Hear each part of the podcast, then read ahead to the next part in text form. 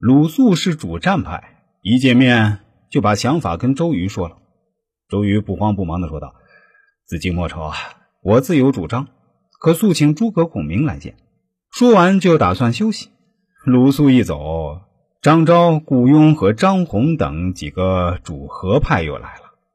张昭上前一步说：“曹操用兵百万屯于江汉，昨天送来檄文，虽有吞并之意，但尚不太露骨。”吾等劝主公降曹，以免江东之祸。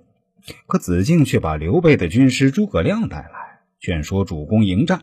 他真是执迷不悟，请都督决断。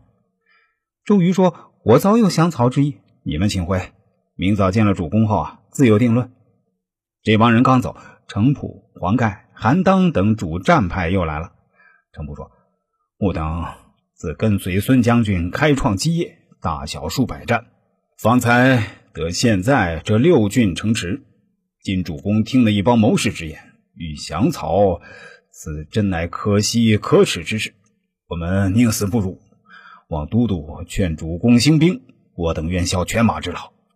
老将黄盖更是异常坚定地说：“我头可断，誓不降曹。”周瑜一听便说：“我正想与曹操决战，怎肯投降？将军们请回。”见了主公，自有定论。周瑜以为这下可以休息了，不料诸葛瑾和吕范等文官又来了。诸葛瑾说：“武帝诸葛亮从江下来，说刘备与节东吴共伐曹操。因诸葛亮是武帝，我不便多言，只等都督回来一议。”周瑜问：“你意下如何？”诸葛瑾说：“降者易安，战者难保。”周瑜一听，笑道。我自有主张啊！来日见了主公，再下决断。诸葛瑾等人走后没多久，吕蒙、甘宁等人又来了。这些人有主战的，也有主降的，争论不休。周瑜只是笑了笑，说：“都不必多言，来日见主公再做决定。”次日，鲁肃引诸葛亮来拜周瑜。鲁肃先开口问：“今曹操驱兵南侵，是何是战？主公不能决。”只听将军一言，将军之意如何？周瑜说：“曹操以天子之名，其师不可拒，且其势甚大，不可轻敌。战则必败，降则易安。我意已决，来日见了主公，免遣使纳降。”鲁肃一听，大感意外，忙说：“君言差矣！江东基业已立三世，岂可一日送于他人？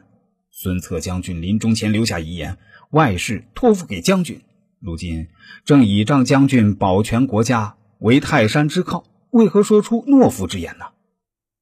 周瑜说：“江东六郡百姓众多，若打不胜，必然怨我，因此决计纳降。”鲁肃立马回道：“不然，以将军之英雄，东吴之险固，曹操未必能胜。”两人就这样你一言我一语的辩论着。坐在一旁的诸葛亮一言不发，只是冷笑。周瑜便问道。先生为何冷笑？诸葛亮说：“不笑别人，只笑子敬不识时务。”鲁肃又问：“先生此话怎讲？”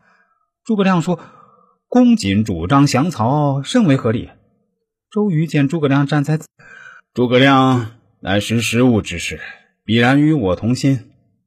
鲁肃十分着急地说：“孔明兄，你怎么也这么说呢？你这样的表现，真是让我太失望了。”